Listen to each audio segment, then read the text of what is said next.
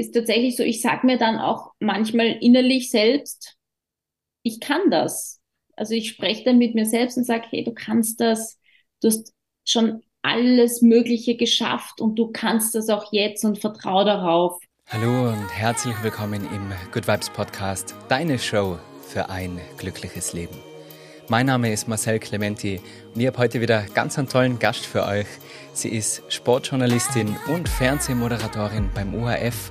Vielleicht kennt sie von Dancing Stars einerseits als Moderatorin, aber auch als Kandidatin und hat sogar 2021 den Romy bekommen für beliebteste Moderatorin. Ich kann das Ganze wirklich nur bestätigen. Wir haben uns beim Event kennengelernt und sie hat das Ganze anmoderiert. Ich war als Speaker eingeladen und sie ist so eine fröhliche, sympathische und positive Frau. Deswegen freue ich mich halt ganz besonders auf Christina Inhof. Hallo Marcel, danke für die Einladung. Hi, schön, dass du da bist. Hat das alles gestimmt, oder? Mit dem Datum habe ich gut recherchiert. du, äh, alles, alles richtig. Ich äh, freue mich, es war eine total nette Ankündigung. Dankeschön. Super. Ja, wir haben uns ja bei diesem Event kennengelernt und seitdem verfolge die. Also online, das soll jetzt nicht komisch klingen. ich verfolge dich auch, ja. keine Sorge. Nein, ähm, ich höre deinen Podcast immer wieder und ja, ich glaube, du bekommst mich. einfach ein bisschen mit, was sich bei mir so tut auf Social Media. Genau. Voll, voll. Das schauen wir sehr gern an. Total spannend, da mal Einblicke zu bekommen, weil Fernsehmoderatorin ist ja jetzt nicht so der Standardjob. Aber ich habe gehört, dass das schon immer dein großer Traum war, oder? Ist das richtig? Mhm, das stimmt. Ähm, es gab wirklich keinen Plan B bei mir. Es hat sich auch schon in, in der Schule herauskristallisiert, ähm, in den Fächern, wo man Referate halten musste, dass ich da gar nicht so viel Angst hatte vor dieser Situation, vor Publikum zu sprechen, sondern irgendwie immer eine Freude dabei und äh, habe mir dann gedacht, äh, oder auch aufgrund der Bestätigung von, von Lehrern, von Mitschülern, ähm, dass das ja immer alles so locker wirkt bei mir, habe ich mir gedacht, naja, dann versuche ich auch mal diese berufliche Richtung einzuschlagen und habe anfangs noch nicht ans Fernsehen gedacht, sondern ans Radio, ähm, so ein bisschen hinter den Kulissen nicht gleich die große Showbühne, äh, weil das, das war einfach vermessen, damals irgendwie so zu denken, gleich ans große Fernsehen. Deswegen habe ich Radioausbildungen gemacht und ähm, auch ein erstes Praktikum beim Radio. Und äh, ja, irgendwie, so wie es dann oft kommt, ist dann auch mal wo eine Kamera dabei und du, du sprichst in eine Kamera und auch da kriegst du gutes Feedback und gleichzeitig macht es halt viel Spaß und dann wusste ich, okay, das ist es, das möchte ich weiterverfolgen und das ist halt seitdem die große Liebe. Sehr schön. Das heißt, das hat sich schon in jungen Jahren herauskristallisiert anhand deiner Talente, würde ich sagen, oder an deiner Interessen oder war das eine Kombination aus beidem oder was war ausschlaggebend, dass du schon in so jungen Jahren, weil oft was mir bis Mitte, Ende 20, vielleicht manchmal noch später, nicht ganz genau, wo liegen denn überhaupt meine Stärken, wo, worin bin ich gut und was macht mir wirklich Spaß. Und das ist ja eine Sache, die ich ganz oft im Podcast ansprich und wo die Zuhörer und Zuhörerinnen motivieren möchte, dass sie mehr auf ihre innere Stimme hören, mehr auf ihre eigenen Talente, Wünsche, Träume. Wie ist es bei dir gewesen und hast du da vielleicht einen Tipp, wie man da seine Stärken und Interessen wirklich herausfiltern kann? Ja, ich glaube, es ist tatsächlich wichtig im Leben, dass man in sich hineinhört und wirklich schaut, was macht einem Spaß, wo brennt's innerlich, äh, die Leidenschaft. Das war bei mir immer so ein wahnsinniger Antrieb, ähm, diese Richtung zu verfolgen. Und glaub mir, ich bin so oft hingefallen. Ich habe so viele äh, Rückschläge, Absagen, negative Kommentare bekommen und trotzdem war das Feuer in mir immer größer als ähm, ja jeder Rückschlag. Und dass ähm, wenn du diesen inneren Antrieb hast, die Leidenschaft, dann machst du auch immer weiter. Und das habe ich über all die Jahre bemerkt. Das merke ich auch heute noch, weil ich habe natürlich auch heute noch Träume, Ziele, die sich noch nicht erfüllt haben wo man auch da noch immer weiter dran arbeiten möchte. Und deswegen glaube ich, ist es ganz wichtig, dass man im Idealfall einfach was macht, was einem wahnsinnig viel Spaß und Freude bereitet. Nicht immer. Ich gebe zu, Fernsehmoderatorin sein ist nicht nur Glamour, Glitzer und alles ist happy peppy. Also das ist schon noch ein, ein, ein Job, der nicht immer Spaß macht. Ich sitze auch viel am PC, ich muss mich viel äh, mit Dingen beschäftigen, die weniger Spaß machen. Aber wenn der Großteil überwiegt, der Freude bereitet, dann ähm, glaube ich, ist es ganz wichtig, den zu verfolgen und dann bleibt man auch gerne dran. Mm, total spannend. Also das finde ich auch so wichtig, dass man das betont, dass es nicht immer Spaß macht. Selbst wenn man seinen Traumjob hat, dass es Momente gibt, wo man keine Lust hat und dann aber nicht gleich an sich zweifelt und nicht gleich alles über Bord schmeißt, was man all die Jahre aufgebaut hat, nur wenn mal kurz ein bisschen eine Durststrecke kommt. Mhm, genau. Was du auch gesagt hast, ist, dass du einerseits, da waren so viele spannende Sachen schon. Also ich, ich, ich bereite mir immer auf die Interviews vor und merke dann, dass ich das gar nicht bräuchte, weil die Leute so spannend sind. Also das, was du erzählst, da kann ich schon lang zehn Fragen stellen. Einerseits, was ich so interessant finde, ist,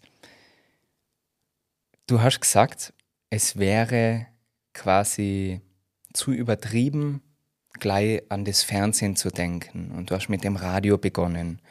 Und ich weiß aus meiner Karriere, die mich damals ah, zum Fernsehen und zum Radio bringen sollte. Also ich wollte früher Moderator werden und war dabei am Casting.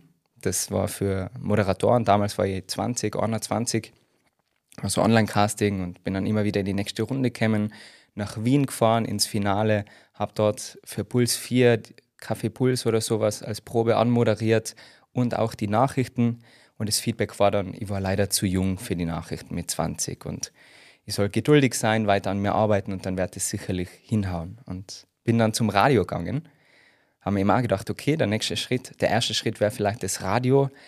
Aber was da leider passiert ist, ist, dass mir das zwar sehr Spaß gemacht hat und ich habe einen Stimmtrainer gehabt, der gesagt hat, na, da ist schon Talent in der Stimme und das müssen wir fördern, aber dass die Stimmung im Radio, die Mitarbeiterinnen, so ungut waren und wirklich so eine Ellbogengesellschaft und haben sich gar nicht gefreut, wenn ich zum Beispiel Lob gekriegt habe von diesem Stimmtrainer.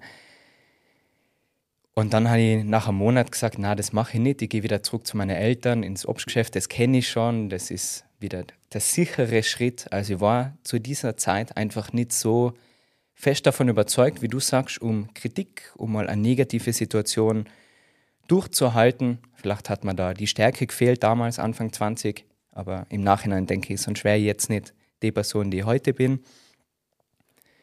Wie gehst du mit sowas um? Du hast auch gesagt, es war Kritik, es war mal was Negatives dabei, wenn man doch in der Öffentlichkeit ist, auf YouTube oder auch, wenn so Ausschnitte mal im Fernsehen sein, auf Foren oder wo auch immer, Instagram und Co., gibt es mal ein negatives Kommentar, vielleicht einmal eine negative Nachricht und auch in diesem Bereich Medien, das ist ja alles nicht so leicht, ist ein bisschen auch vielleicht Ellbogen ausfahren und hey, ich will mir jetzt den Job holen. Stell dir mal vor, ich kenne mich nicht aus, aber so habe ich das mit dem Radio empfunden.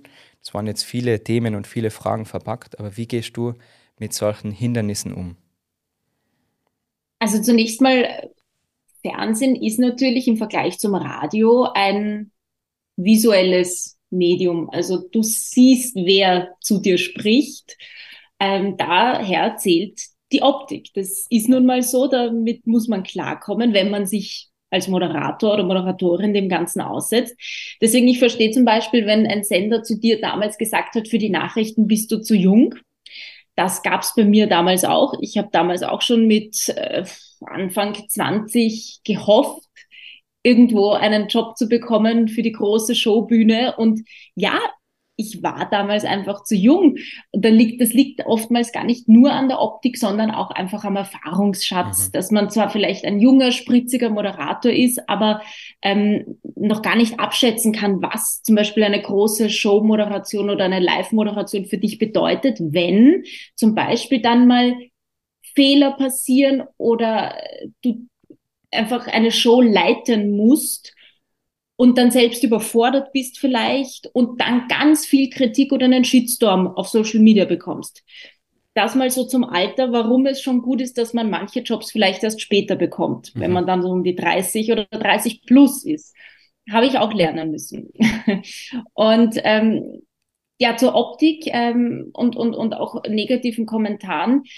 Ich hatte früher ein rollendes R, also ich habe nicht gesagt Radio, so wie jetzt, sondern Radio. Das Radio. klingt doch super, war, oder? Ich war, auch, ich war auch die Christina, Christina Inhof. Also ich kann es jetzt gar nicht mehr, weil ich mir das umgelernt habe. Aber ich habe eben früher mein, oder mein ganzes Leben lang, bis ich so um die 21, 22 war, habe ich eben mit einem rollenden R gesprochen und bin da auch in den ersten Jobs ganz gut durchgekommen und äh, bin dann auch zu Puls 4 zu einem Casting gegangen und da hat es dann auf einmal geheißen, ja, du kriegst den Job aber so sicher nicht mit diesem rollenden R. Ja? Also wenn du zum echten Fernsehen willst, dann musst du das umlernen. Und ich wollte es halt damals wirklich so sehr, dass ich es tatsächlich auch umgelernt habe. Das geht. Man kann sich ja auch ein Lispeln abtrainieren. Man kann mit Sprechtechnik sehr viel schaffen. Und ähm, ja, also damals äh, musste ich mir wegen diesem rollenden R schon äh, viel anhören, auch ein anderes Casting mal für MTV, lange, lange her, noch vor Puls 4. Da hat es geheißen, ja, mit diesem rollenden R wirst du nie einen Job in der Fernsehbranche bekommen. Also das waren schon harte Kommentare.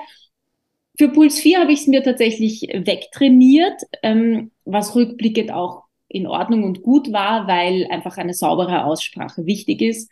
Und ähm, habe dann aber bei Puls 4 eine Fußballsendung moderiert als äh, Co-Moderatorin bei der Champions League. Und da ging es viel um die Optik, weil ich war 2012 so äh, eine der allerersten Frauen, die in einer Fußballsendung vorgekommen sind. Und ich wurde damals auch in echt hübsche Kleidchen gesteckt. Also ich damals noch mit blonden Haaren in einem kurzen roten Kleid in einer Fußballsendung. Das hat schon wirklich polarisiert. Äh, da kamen ganz viele Kommentare in Richtung, ja, die steht ja nur wegen ihrer Optik da, die blonde Tussi, ähm, Quotenblondine, okay. all das mhm. war wirklich hart. Ich habe das aber auch ein bisschen mit mir machen lassen, mich in diese Richtung biegen lassen, weil ich war so dankbar für den Job, dass ich halt dann auch alles angezogen habe, was mir die Stylistin gegeben hat und, und noch gar nicht so diese eigene Identität und das eigene Profil hatte. Also das musste ich mir auch dann erst erarbeiten.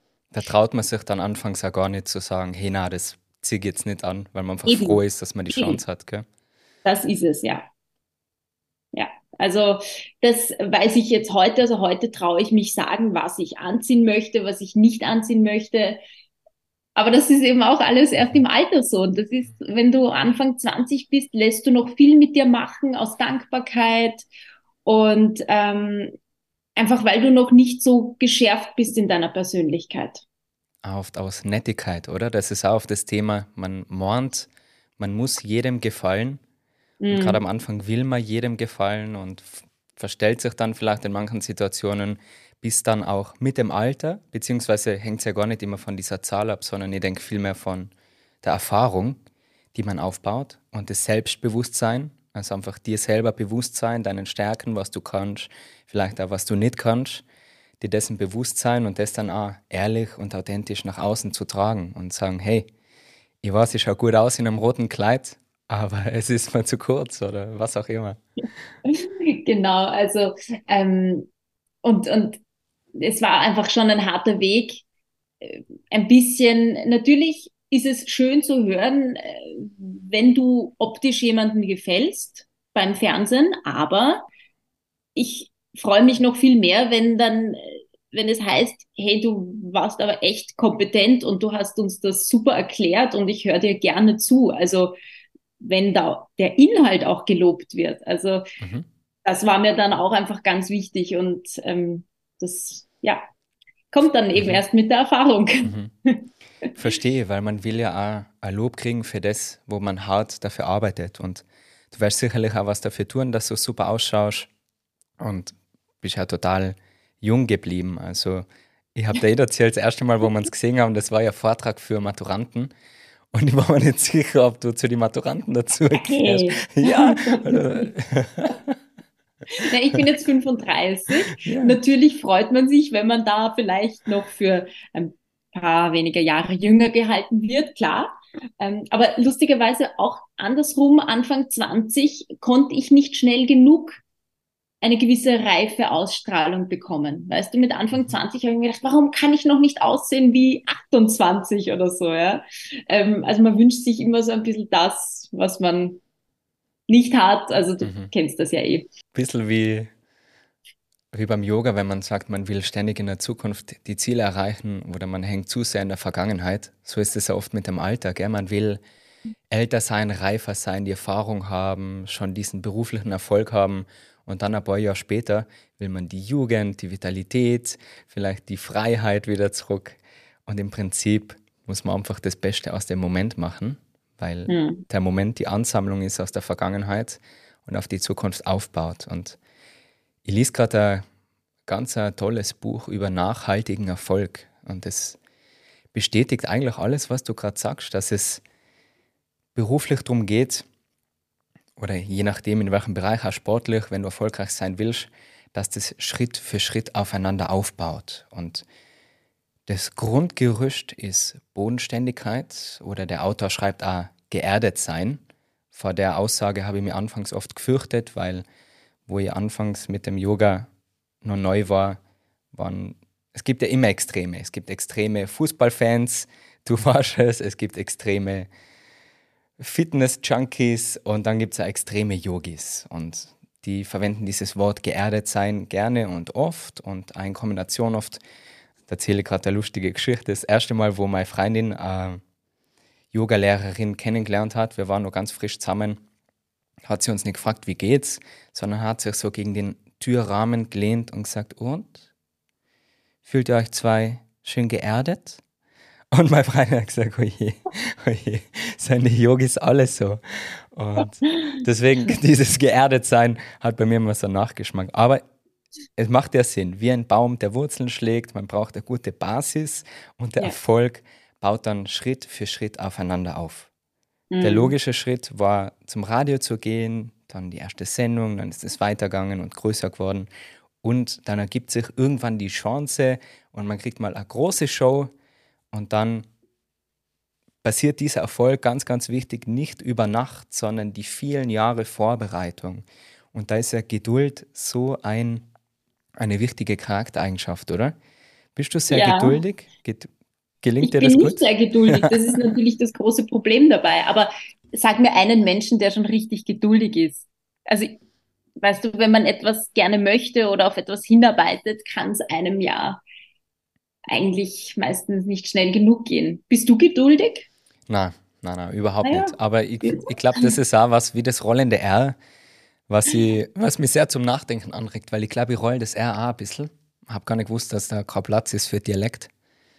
Nein, also ich höre das jetzt nicht bei dir so dominant. Herzlich willkommen. das braucht das, auf jeden Fall. Das, das Tirolerisch, das, äh, die Färbung, aber die ist ja charmant. Also. Danke. Äh, man, man, kann natürlich auch Hochdeutsch sprechen, wenn man möchte. Meine Mutter hat mit mir im Kindesalter immer Hochdeutsch gesprochen und alle haben zu ihr gesagt, warum machst du das bloß? Aber ja, jetzt kann ich auch halbwegs schreiben, also es war, war nicht schlecht. Na, ich finde, Geduld ist auch etwas, was man trainieren kann, so wie eben, mhm. jetzt eben das Beispiel rollendes R, oder es ist einfach eine Einstellungssache und kommt vielleicht auch mit der Erfahrung, oder? Mit dem Alter, dass man merkt, okay, es braucht einfach ein bisschen Zeit. Zur richtigen Zeit passieren dann die richtigen Möglichkeiten, weil ich mir oft gedacht, warum habe ich meinen YouTube-Kanal nicht schon früher gestartet? Aber zu der Zeit wäre ich vielleicht noch gar nicht bereit gewesen. Ich war vielleicht noch gar nicht vom Wissensstand her so weit, dass der Inhalt gut ist und dass das in die richtige Richtung geht. Und wie du sagst, man muss auch mit der Kritik umgehen können und mit dieser Verantwortung. Ob das jetzt Fernsehmoderatorin ist, YouTuber oder in einem Job, wo du auf einmal eine Führungsposition bekommst. Du musst ja erstmal mit diesem Druck umgehen können und mit dieser Verantwortung. Und das kommt ja dann auch alles zur richtigen Zeit. Hm. Ja, ich, mir ist jetzt nur gerade der Gedanke gekommen, äh, Geduld hat auch viel mit dem Vertrauen in sich selbst zu tun. Eben was du so ein bisschen umschreibst, das Vertrauen ähm, in sich selbst, dass die richtigen ähm, ja, Chancen oder die richtigen Möglichkeiten und die Türen, die sich öffnen, dann erst sich öffnen werden, wenn es tatsächlich so sein soll, wenn du bereit bist. Und wenn man, das versuche ich mir halt immer so selbst zu sagen, wenn irgendwas noch nicht klappt, dann denke ich mir, naja, es soll noch nicht sein, aber vertraue darauf, es kommt zur richtigen Zeit, weil rückblickend war wirklich alles zum richtigen Zeitpunkt in meinem Leben. Also ich bin da also ein bisschen so ein Schicksals, ähm, ja, ich glaube ans Schicksal, ja, mhm. deswegen. Schön, ja, ein schönes Mantra finde ich auch für sich selber, dass man sich, wenn man ungeduldig wird oder wenn man vom Mindset her mal abrutscht und sagt, Ma, wieso passiert das nicht, wieso kann das nicht jetzt schon sein, sich mhm. bewusst macht, alles kommt zur richtigen Zeit. Du bist genau da, wo du sein sollst, ist auch so ein schönes Mantra. Mhm. Und dann mhm. tun sich im richtigen Moment Türchen auf. Aber eine Sache ist ja nicht nur diese Chance zu bekommen, sondern sie auch zu nutzen, zu performen. Und da braucht man ja die ganze Vorbereitungszeit. Weil wenn du nicht bereit bist und du kriegst auf einmal die Chance und ja. Schönes Praxisbeispiel ähm, hätte ich da. Dancing ich Stars, oder? Hab, Wollt ihr die Fragen? Ja, ich ja? habe mir ja eben so gefühlt meine ganzen 20er hindurch schon eine, eine tolle Showmoderation gewünscht. Ich durfte dann auch schon so erste Erfahrungen beim ORF, bei der großen Chance der Chöre, äh, beim Moderieren sammeln. Die große Chance, schon? Von der haben ja. wir ja geredet. Ja, also diese Castingshow geheißen, das ja. habe ich so mit, wie alt war ich da?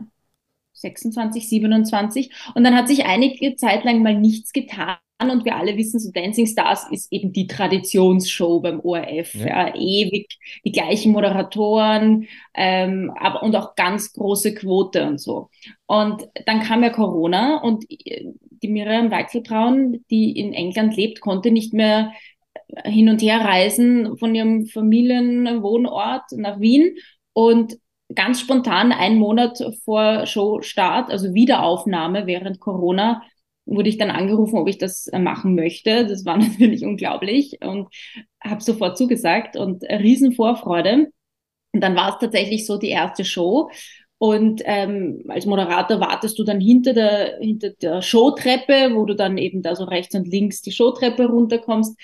Und ähm, das Opening spielt schon die Live-Band und, und ich weiß, die Live-Sendung hat gestartet und ich war ähm, nicht nervös, ich hatte keine Angst, das zu verkacken, sondern ich war so richtig in dem Vertrauen und habe es gespürt, das ist jetzt der richtige Zeitpunkt.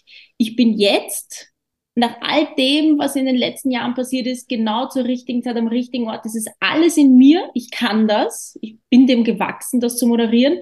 Das Einzige, was mich emotional aufgewühlt hat, war, dass ich so unglaublich glücklich und dankbar war in dem Moment und wusste, dass meine ganzen Freunde und Familie, die jetzt da zuschauen, weil wir hatten ja kein Studiopublikum aufgrund von Corona, ich wusste, dass alle, die jetzt da vor dem Fernseher sitzen und mir die Daumen drücken, wissen, was mir das bedeutet. Und das hat mich so emotional gemacht in dem Moment, dass ich da Sorge hatte, dass ich, dass mir da die Tränen kommen. Aber ich war einfach so eben in dem Urvertrauen, dass ich gewusst habe, das ist jetzt der richtige Zeitpunkt, du gehst da raus, du kannst das. Also das ist schon so richtiger Zeit, richtiger Ort, ähm, war ein gutes Beispiel, weil ich mir dachte, jetzt machen wir das. ganz, ganz easy. Also es war einfach nur, es waren so schöne Gefühle einfach nur, kurz bevor es dann tatsächlich rausging auf die große Bühne. Wow, ja, das war ja eine richtig gute Überleitung zu dem Thema große Chance nutzen. War das etwas, was du bereits visualisiert hast, wo du dir gedacht hast, mal Dancing Stars, das wäre so die Traumshow? Oder war das dann einfach eine Möglichkeit, die sich aufgetan hat durch diesen Zufall, Schicksal, wie auch immer? Und wie hast du da gefühlt, wo der Anruf, schätze ich mal, kämen ist, oder? Also Dancing Stars per se habe ich nicht visualisiert. Ähm, das kam unerwartet. Also ich arbeite schon gerne damit, dass man äh, sich Dinge vorstellt und wünscht und schon gedanklich ein bisschen durchspielt. Aber das Leben kommt dann doch oft auch anders, als man es erwartet. Also äh, das war jetzt nicht genau konkret diese Show, die ich mir gewünscht habe. Aber umso schöner, als ich ähm, dann gerade unterwegs war und beruflich äh, mit ganz was anderem zu tun hatte und dann einfach dieser Anruf vom damaligen Unterhaltungschef kam und die Frage, was ich denn im Oktober mache. Und ich so, ja, naja, keine Ahnung, meine Sportsendungen, meine Fußballsendungen. Und ähm, er hat dann eben gemeint, dass es da eventuell so sein kann, dass wenn Dancing Stars wieder startet, dass die Miriam das nicht moderieren kann und sie evaluieren gerade, wer stattdessen die Moderation übernehmen kann. Und ja, naja, und dann war ich halt vollkommen von der Rolle. Ich musste dann noch, glaube ich, ein oder zwei Wochen auf die finale Zusage warten. Ähm, das war unangenehm. Da bin ich schon auf Nadeln gesessen. Aber die Geduld dann wieder. Die Geduld dann wieder zu ja, haben. Die ja. Naja, gut. Wenn so eine Entscheidung, wenn du auf so eine Entscheidung warten musst, hey, das fühlt sich natürlich echt heftig an, aber ja, am Ende hat es geklappt und ähm, die, die Dancing Stars Verantwortliche hat mich dann angerufen und hat mir Bescheid gegeben. Und dann ging es drei Tage später schon äh, ans Kleider aussuchen, Kleider probieren und wenige Tage später Pressefotos machen im Studio. Also es war zack, zack. Und schon war ich mittendrin. Sehr cool. Und dann das Jahr drauf warst du als Kandidatin mit dabei. Hast du mm. das mhm. nochmal aus der anderen Perspektive gesehen? Was würdest du sagen, war von Dancing Stars? Ich weiß, dass da, das hat ja super Quoten, das schauen ganz viele und auch, also ein, zwei Gäste, die ich gehabt habe, waren bei Let's Dance in Deutschland. Mhm. Und da haben wir gesagt, Mama Marcel, das sollte ich auch mal machen. Das ist so eine coole Herausforderung und das ist so, ja, einfach spannend. Und wenn man gern tanzt oder wenn man sich bewegen kann, dann ist das ideal. Würdest du das empfehlen oder was würdest du sagen? Was war so deine größte Lektion oder was war das für Herausforderung? Was hast du von Dancing Stars als Moderatorin, mhm. aber vielleicht auch als Kandidatin mitnehmen können? Du träumst von einer Karriere als Yogalehrer oder Yogalehrerin oder willst einfach mehr über Yoga, Achtsamkeit und Meditation lernen? Dann habe ich jetzt genau das Richtige für dich und zwar meine neue 200 Stunden Ausbildung in Linz und in Tirol, kombiniert an vier Wochenenden und einer Intensivwoche im wunderschönen Pitztal in Tirol.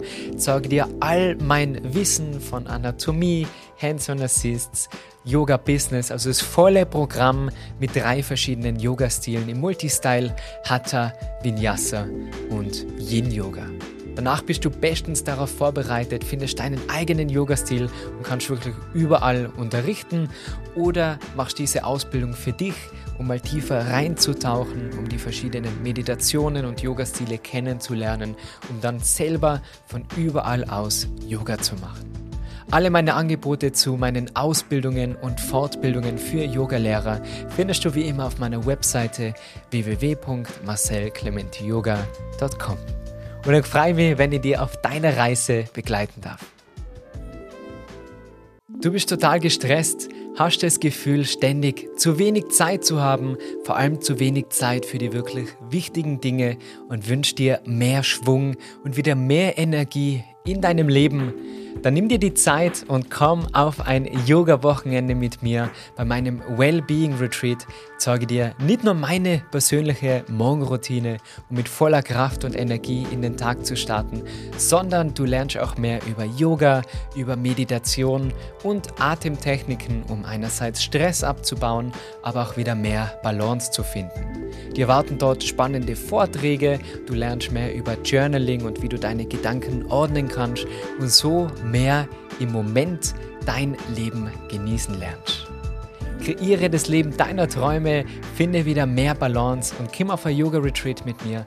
Alle Infos dazu in der Video- oder Podcast-Beschreibung oder auf meiner Webseite www.marcelclementiyoga.com.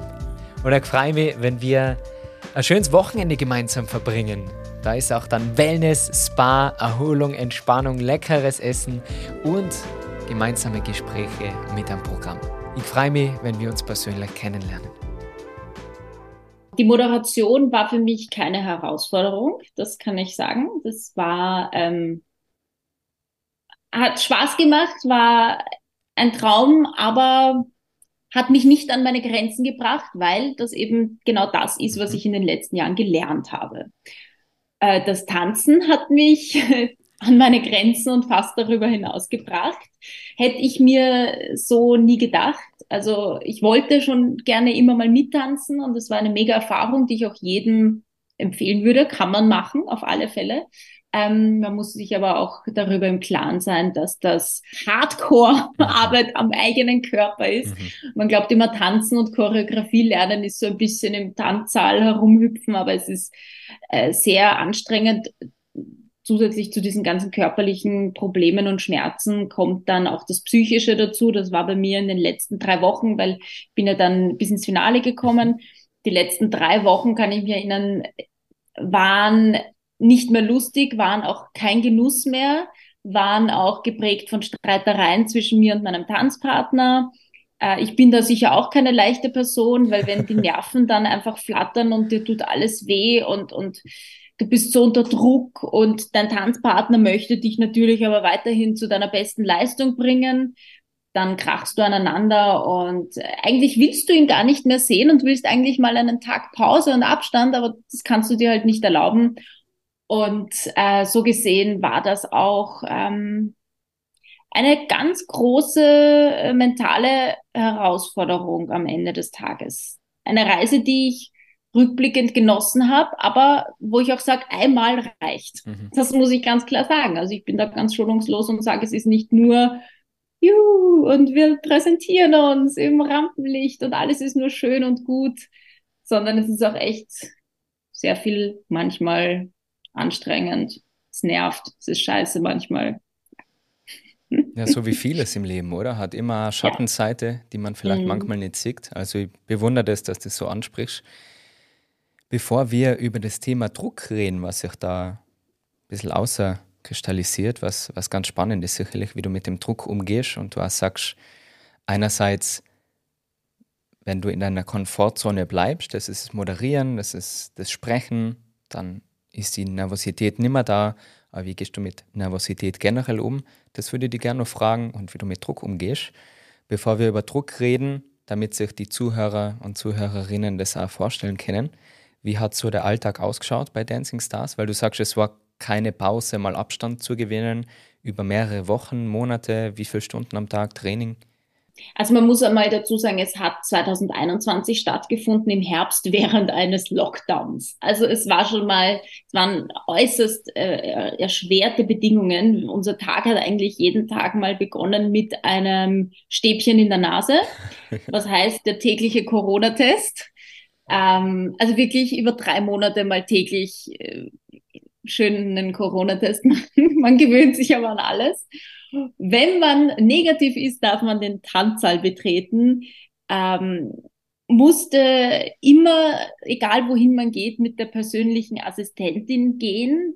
Das heißt, auch wenn du aufs WC möchtest, wirst du begleitet von einer persönlichen Assistentin, damit du nicht woanders hingehst als aufs WC, weil woanders könntest du dich ja anstecken. Also. Ah, okay, okay. Jetzt habe so ich schon gedacht, dass nicht abhaust äh, von Dancing Stars. Nee, das war, es, war, es war irre. Es war irre. Also Corona, pff, das reicht auch einmal und nie wieder.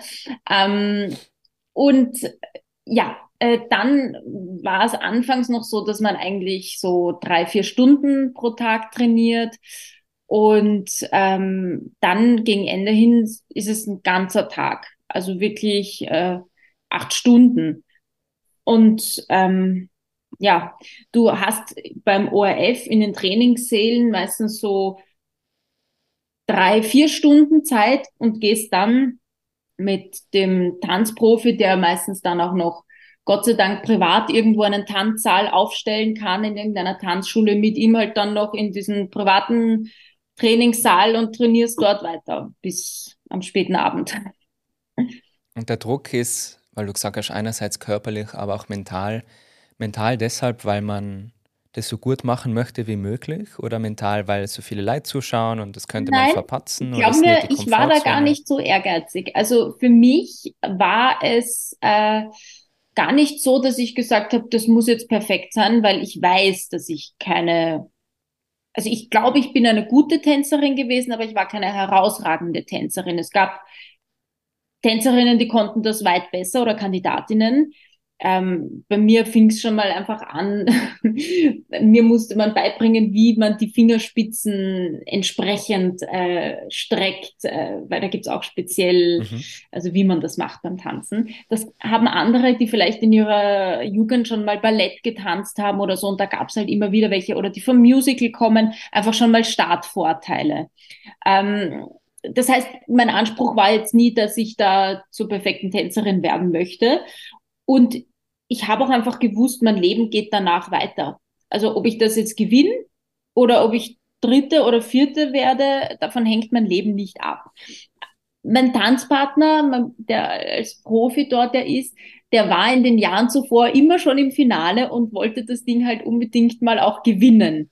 Verstehe ich. Ich meine, es ist ja gut, wenn du einen Profi hast, der das Ziel hat, das einfach zu Ding, das mhm. Ding zu gewinnen, mhm. ja. Und ähm, ich habe es halt ein bisschen lockerer gesehen. Er wollte aus mir gerne die Siegerin machen.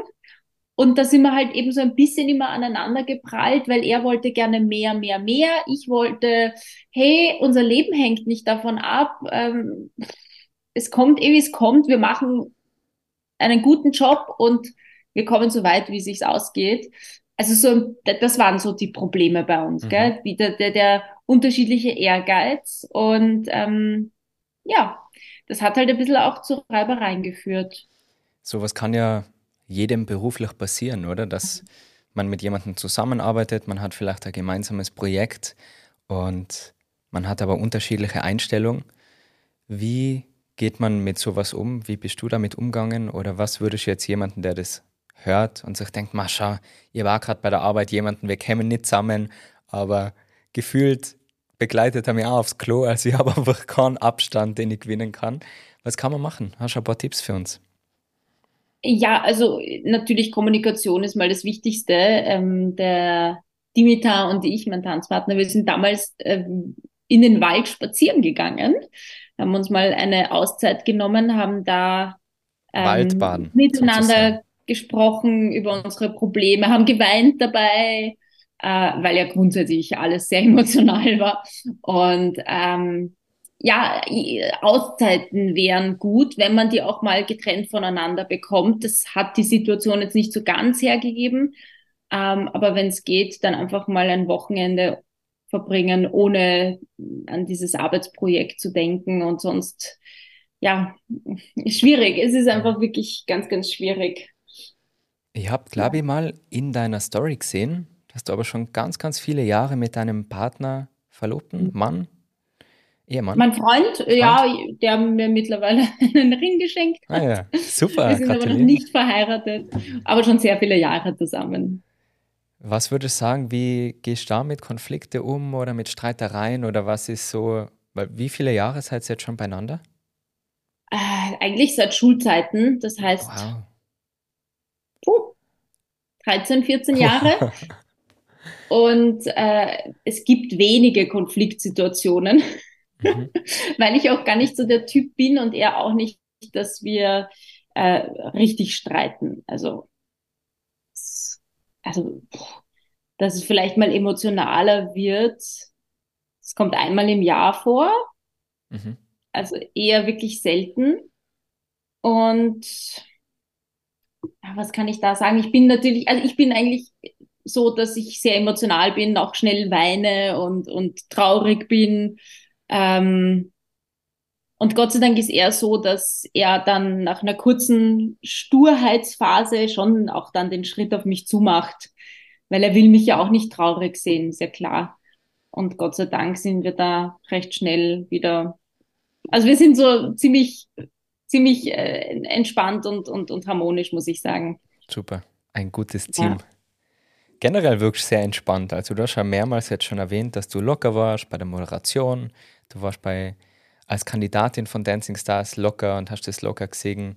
Ja, Was, wobei, ja? also so die ganze Wahrheit ist schon, dass ich da eigentlich aus dieser Komfortzone der Moderatorin halt raus musste und mir am Anfang schon mir sehr schwer getan habe, damit ähm, beim Tanzen so in eine gewisse Rolle zu schlüpfen, weil du musst dann so beim Tanzen zum Beispiel mal äh, sexy agieren, äh, dich selbst sexy angreifen. Das klingt jetzt komisch, aber einfach mal so, weißt du, so einen Hüftschwung und dabei dir sexy, es hat, so war die Anforderung. Ja, sag mal schnell. Passt dir dabei mal. sexy an die Hüfte. oh, und das vor einer Kamera und vor Leuten zu machen, das war schon ähm, eine Herausforderung und da habe ich mich am Anfang ganz unwohl dabei gefühlt. Ähm, und, und, und auch so ein bisschen manchmal dieses Schauspielern, was du bei einer Tanzperformance machen musst, mal finster und böse tanzen, wenn es die Musik erfordert und dann mal wieder ganz locker und ausgelassen und wir machen einen Happy Dance.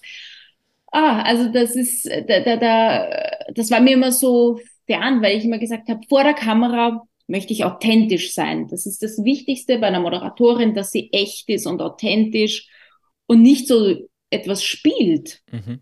Das war mir immer halt zuwider und das habe ich auch erst so ein bisschen durch Dancing Stars lernen müssen.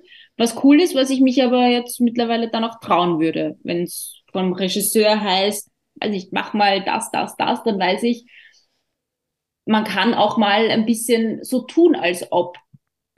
Ist einfach so, weil Fernsehen, da kann man auch mal schauspielern, ja.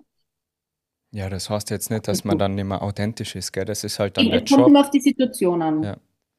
Ja. Ansonsten finde ich es auch super, wenn man echt ist, wenn man authentisch ist. Aber Schauspieler ist halt dann der Job, wo ja. man das braucht. Gell? Zum Thema Nervosität.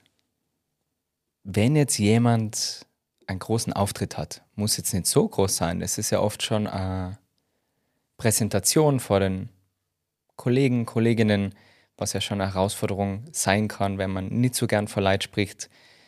Hast du da vielleicht Tipps, wie man besser mit Nervosität umgehen kann? Mhm. Sehr gerne. Äh, ich habe auch viele Situationen in meinem Leben schon gehabt, wo ich sehr nervös war. Auch heute tatsächlich noch immer wieder. Äh, einerseits äh, kurz bevor es losgeht, hilft mir eine gewisse Regulierung des Atmens. Ähm, mein Trick ist da zum Beispiel so an, an, an der Hand, wenn du die Hand zu einer Faust nimmst sozusagen und am Handrücken oben so ganz vorsichtig riechst, das hat mir nämlich ein Trainer damals vor vielen Jahren gelernt, riech, als würdest du an einer Rose riechen. Und durch dieses sanfte Einatmen und Vorstellen, da ist eine Rose, reguliert sich dann der Atem und es wird ein bisschen ruhiger. Und das ist halt auch eine sehr dezente Geste, weil wenn ich so die Hand mal vor, meinen, vor meiner Nase halt da, da, da denkt sich jetzt nicht jeder sofort, was macht die da, ja.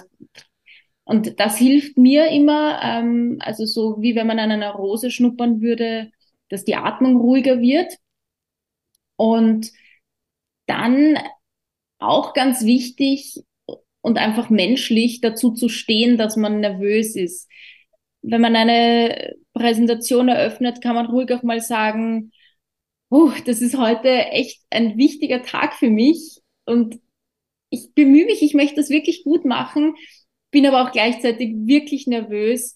Ähm, vielleicht passiert das ein oder andere Hoppala, aber ich glaube, das ist menschlich. Also starten wir, legen wir los und, und, und starten gemeinsam in diese Präsentation. Also einfach so ein bisschen das Menschliche gleich mal zu Beginn ähm, offenlegen, weil dann gewinnst du sofort die Herzen deiner Zuschauer und die verzeihen dir, wenn du irgendwo mal hängst äh, das, das ähm, ja, würde ich äh, so als, als Tipp auch dazu geben. Und natürlich einfach für mich habe ich gelernt, eine gute Vorbereitung ist die halbe Miete. Ganz klar, das ist eigentlich die Voraussetzung für eine gute Präsentation und für weniger Nervosität, dass ich mich wirklich gut vorbereite und möglichst wenig eigentlich dann dem Zufall überlasse. Also ja. Ja, das habe ich auch gemerkt, dass wenn man sich auf etwas vorbereitet, nimmt man das so viel von der Nervosität. Und wie du auch ganz am Anfang gesagt hast, das Wissen in sein Können und was man bereits in der Vergangenheit alles geschafft hat, weil das vergessen wir ja auch oft. Wir schauen immer mhm. nach vorne, was ist der nächste Schritt und das nächste Ziel erreichen, aber vergessen dabei manchmal nach hinten zu schauen und mal zu realisieren, wow, ich bin schon so weit gekommen, ich habe mich schon so sehr verändert, ich bin schon so gewachsen, ich habe so viel gelernt. ich habe das Selbstvertrauen und die rock jetzt die Bühne. Mhm, genau, also auch, also das ist tatsächlich so, ich sage mir dann auch manchmal innerlich selbst, ich kann das. Also ich spreche dann mit mir selbst und sage, hey, du kannst das, du hast schon alles Mögliche geschafft und du kannst das auch jetzt und vertrau darauf. Also das muss man sich mal auch ein bisschen so selber einreden und das klappt dann auch wirklich, ja. Voll. Und wie gesagt, wenn dann einmal etwas nicht klappt, ruhig dazu stehen, nicht versuchen zu überspielen, sondern ehrlich sein und sagen, oh, ich bin heute echt ziemlich nervös.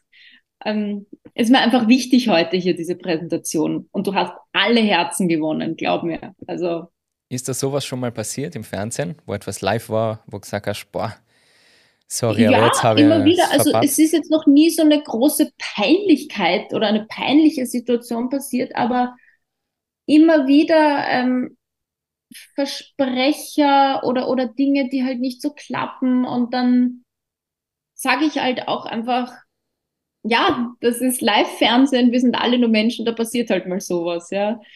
Und, und die Leute zu Hause können sich dann denken, ja, ey, ich schaue ja auch gerne zu, wenn die Person einfach, wenn es da menschelt, will ja gar niemanden Perfekten sehen. Genau. Will jemanden sehen, der sich so anfühlt wie du und ich.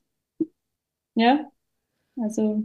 Genau, super. Ja, es kann auch nicht alles perfekt sein, gell? Und man kann auch nicht alles planen. Man kann zwar alles vorbereiten, aber die Erwartung entspricht in wenigsten Fällen immer komplett der Realität. Das ist, glaube ich, auch ganz ja. wichtig, dass man das im Hinterkopf behaltet. Man weiß ja nie, an welchem Tag jemand etwas aus deinem Schuh außer trinkt, oder? Um Gottes Willen. Meinst du diese Sendung vor sieben Jahren bei Wir sind Kaiser? Also ist schon länger her. Ich habe äh, bei meiner Recherche habe auf YouTube eingeben, was ich so finde von dir und das war vor ja. zwei Wochen hat es jemand oh, hochgeladen? Na, also dieses Champagner einschenken in meinen Stöckelschuh und daraus trinken, das hat, ähm, das hat der Kaiser bei dieser ORF-Sendung Wir sind Kaiser gemacht, äh, 2016. Ach, so lang schon. Ach, ich ja. hätte keine, ich hab gedacht, das ist vor zwei Wochen, weil es hat vor zwei Wochen einer aufgeladen. Also schau schon immer gleich gut aus. Ja, herzlichen Dank. Ja.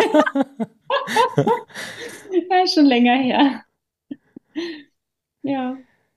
Hey, vielen Dank für deine Offenheit, für deine Geschichten. Das ist echt, ich glaube, da kann man sich so viel mitnehmen und es ist einfach einmal spannend, ja, in dein Leben so hineinzuschauen. Ich schließe jede Podcast-Folge immer mit drei Fragen ab. Bist du bereit, oder? Ich bin bereit. Du hast kurz erwähnt, dass ganz am Anfang war das, dass du schon noch große Ziele hast. Was sind es für Ziele und was machst du jetzt im Moment, um deine Ziele in der Zukunft zur Wirklichkeit zu machen?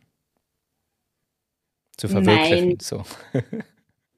mein großes Ziel war eigentlich auch schon immer mal etwas in Deutschland zu moderieren, eine Show, eine Unterhaltungssendung. Ähm, das habe ich mir wirklich schon von Anfang an gewünscht gleichzeitig aber nie jetzt die Basis in Österreich zu verlieren. Ich möchte gerne weiter in Österreich arbeiten, hier meine Basis haben. Ich möchte auch nicht nach Deutschland umziehen, aber ich möchte gerne äh, mit Kolleginnen und Kollegen arbeiten, die da vielleicht andere Ansätze haben, die Fernsehshows nochmal auch anders gestalten, wo auch einfach mehr Budget dahinter steckt. Teilweise, das ist bei manchen deutschen Produktionen so weil ich glaube, da könnte ich mich auch noch selbst weiterentwickeln und das würde ich mir mal für die Zukunft wünschen. Aber was tue ich jetzt dafür? Ich ähm, äh, ja bin natürlich immer wieder in Gesprächen, weil warum nicht? Man kann ja gleichzeitig schätzen, was man hat und trotzdem ähm, nicht stehen bleiben in der eigenen Entwicklung. Und deswegen, ja, ähm, bin ich nach wie vor dahinter, ähm, mir diese Leidenschaft zu behalten und, und würde mich freuen, wenn manchmal vielleicht einfach so auch ganz unerwartet dann eine Chance sich auftut, weil wenn man, glaube ich, immer dran bleibt, dann passiert das irgendwann einmal im Leben. Bestimmt. Also ich bin da fest überzeugt, dass das Ziel auf jeden Fall erreichen wirst. Ist es ein bisschen so, dass Österreicher dann eher in Österreich bleiben und die Deutschen eher unter sich oder ist es schon oh. gängig, dass man ein bisschen wechseln kann? Es ist schon äh, schwierig. Ähm, ich sag mal so, als Deutscher hättest du in Österreich noch weniger Chancen als äh, wir Österreicher im deutschen Fernsehen. Es gibt ja doch einige, die dort äh, arbeiten und, und äh, ja, sich was aufgebaut haben. Es ist schon natürlich so, dass du aufgrund eines äh, Akzents, eines Dialekts, äh, ja, also Eintrittsschwierigkeiten hast. Das ist nun mal so. Aber also das rollende R, äh, das habe ich damals auch jetzt nicht als großes Hindernis gesehen. Also warum soll man nicht auch ähm, da was auf die Beine stellen können? Also bin da ganz optimistisch. Sehr gut. Gibt es eine Routine, die du verfolgst? Du haben jetzt schon mehrmals erwähnt, schaust nur so jung aus. Was würdest du sagen, ist da, also jung im Positiven, mhm. frisch, fit, Sportroutine oder Abendroutine, Morgenroutine? Gibt es da was? Ah, ich glaube, ich bin gar kein wirklicher Routinenmensch. Ich, äh, nein, wirklich, es gibt jetzt weder etwas, was ich sportlich äh, routinemäßig mache oder ich stehe auch nicht mit irgendeinem Ritual auf, dass ich dann sage, okay, jetzt machen wir uns mal einen Tee und dann ein bisschen Meditation und so oder in ein Buch schreiben. Nein, mache ich nicht, bin ich nicht. Äh, äh, na, ich finde es cool, dass es viele Menschen gibt, die das machen, denen das auch äh, gut tut. Mm, aber mein Alltag ist eigentlich so geprägt von dieser Unregelmäßigkeit, von unregelmäßigen Arbeitszeiten, Arbeitsdiensten, Projekten, dass ich das, glaube ich, gar nicht brauche. Routinen also Beständigkeit dann vielleicht eher ähm, im Lebensalltag äh, im Sinne von Beziehung, Familienkonstrukt, wie oft sehe ich meine Leute, die mir wichtig sind. Das ist schon äh, Beständigkeit und Routine bei mir, aber das drumherum, die Tätigkeiten, nein, da habe ich keine Routinen. Und wie schaffst du es, dass trotzdem nur genug Zeit hast für Familie, Freunde?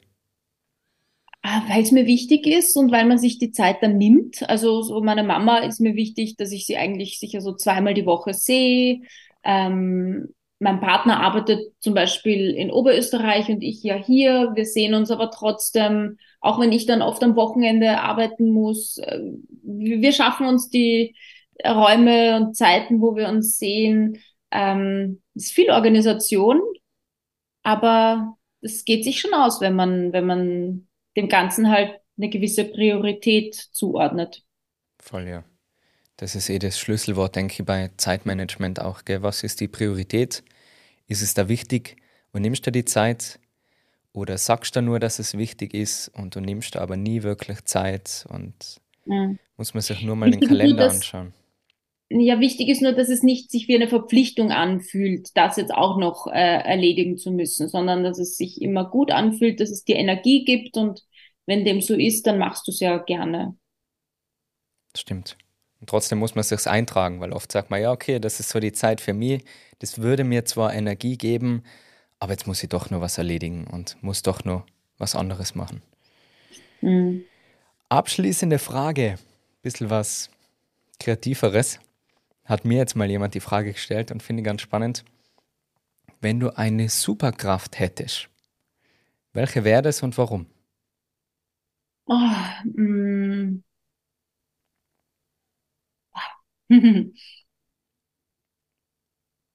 Vielleicht wäre es ganz schön, in andere Menschen hineinsehen zu können, ähm, deren Gefühle oder deren Zustand ein bisschen zu erfahren. Und dann versteht man auch, warum jemand vielleicht mal so oder so reagiert, abweisend äh, oder oder oder weißt du, so beleidigt oder sonst äh, einfach, damit man ein bisschen versteht, weil nach außen hin ähm, wirkt jemand vielleicht arrogant, aber das hat einen Grund, der fühlt sich total unsicher in dem Moment.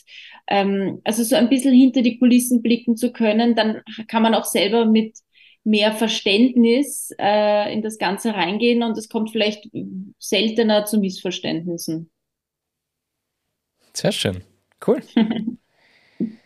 Ja, vielen, vielen Dank für deine Zeit, für deine Offenheit und Gibt es sonst irgendetwas, was du noch teilen möchtest? Wie kann man die finden? Ich habe gesehen, du hast einen YouTube-Kanal. Da habe ich jetzt ein ganz ein nettes Video von dir gefunden. Auch. Ja, ich habe einen YouTube-Kanal, da gibt es aber eigentlich hauptsächlich nur meine äh, Video- und Show-Highlights äh, zu finden der vergangenen Jahre. Also da kommt jetzt nichts Regelmäßiges, kein regelmäßiger Inhalt, sondern so Showreels und ja, paar, so ein, zwei Mal im Jahr mhm. kommen Videos drauf. Äh, sonst recht aktiv bin ich auf Instagram, auch gerne im Kontakt mit den Followern. Ähm, schätze das auch sehr, mache das auch alles sehr gerne ganz alleine und persönlich. Mhm. Und ähm, ja, ansonsten sieht man mich vielleicht im Fernsehen oder im Fußballstadion und freue mich auch da, Hallo zu sagen, wenn mich jemand sieht. Ähm, Finde ich immer schön, wenn man dann so die echten Gesichter kennenlernt. Dann hoffentlich auch bald im deutschen Fernsehen. Ja, wer weiß. Schauen wir, was die Zukunft bringt. Super. Dankeschön. Danke, Marcel. Vielen Dank, dass du auch heute wieder dabei warst beim Good Vibes Podcast. Falls dir diese Folge gefallen hat und du nur eine klitzekleinigkeit für dich mitnehmen kannst, dann abonniere den Kanal auf YouTube sowie auch den Podcast und teile doch diese Folge auch mit deinen Freunden, damit noch mehr Menschen sich mit einem glücklichen Leben befassen. Ich wünsche dir noch ganz ein feines Tagele und freue mich jetzt schon wieder auf die nächste Folge, nächste Woche wieder. Bis dahin alles Liebe, mach's gut und ciao, ciao.